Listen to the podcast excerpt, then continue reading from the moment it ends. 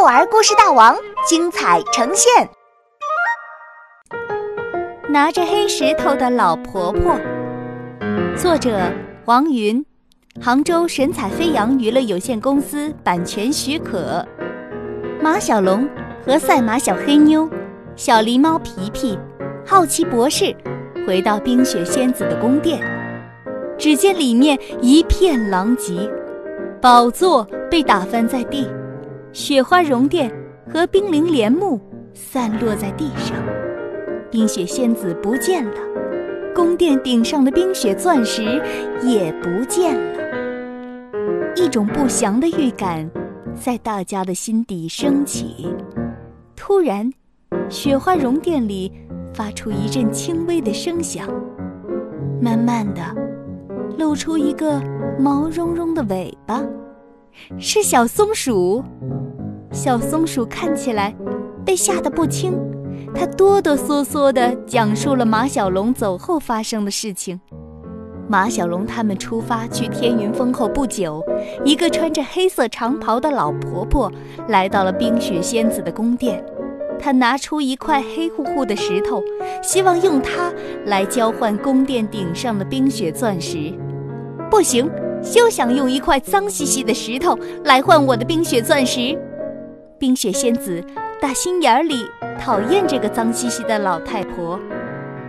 黑衣老婆婆从腰间解下一个大黑布口袋，从里面掏出一块更大的黑石头，用这块和你交换如何？不换。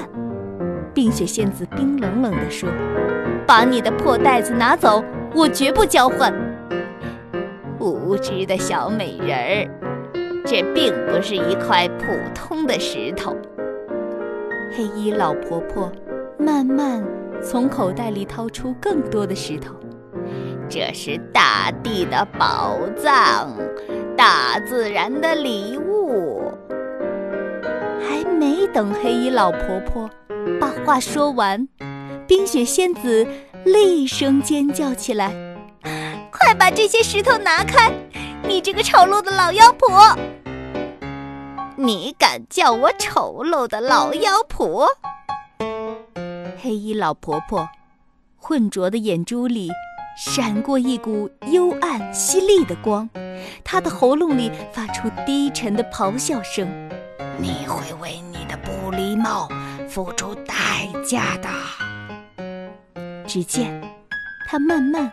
展开长袍，一阵狂风呼啸而至，风越刮越大，渐渐变成了一股黑色的旋风。砰的一声后，宝座上的冰雪仙子突然消失了，一起消失的还有屋顶那颗冰雪钻石。听完小松鼠的讲述，马小龙皱着眉头说：“我们去哪儿找这个黑衣老婆婆呢？”看，我在地上发现了这个。小黑妞将一根黑色的羽毛递给马小龙，这一定是那个老妖婆留下来的。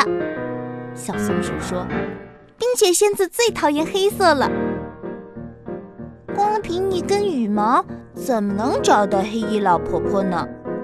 皮皮说：“我有办法。”一直不说话的好奇博士。从口袋里掏出一根小棒子，这是我的新发明——气味探测仪。如果这根羽毛是黑衣老婆婆的，那上面一定有她的气味。气味探测仪能根据遗留的气味带我们找到她。好奇博士用气味探测仪对准羽毛扫描，滴，气味目标已锁定。气味探测仪发出指令：向前五百米后右转，前方有冰雹，请戴好安全头盔。前方为冰河谷，请滑行前进。前方为迷雾森林。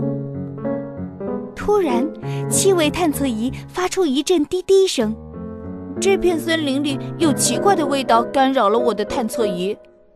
好奇博士说：“我想，黑衣老婆婆一定在里面。走，马小龙头也不回地往森林里走去，后面紧跟着小黑妞和皮皮。哎，等等我！好奇博士也小跑着跟上来。也许我可以在里面发现新物种呢。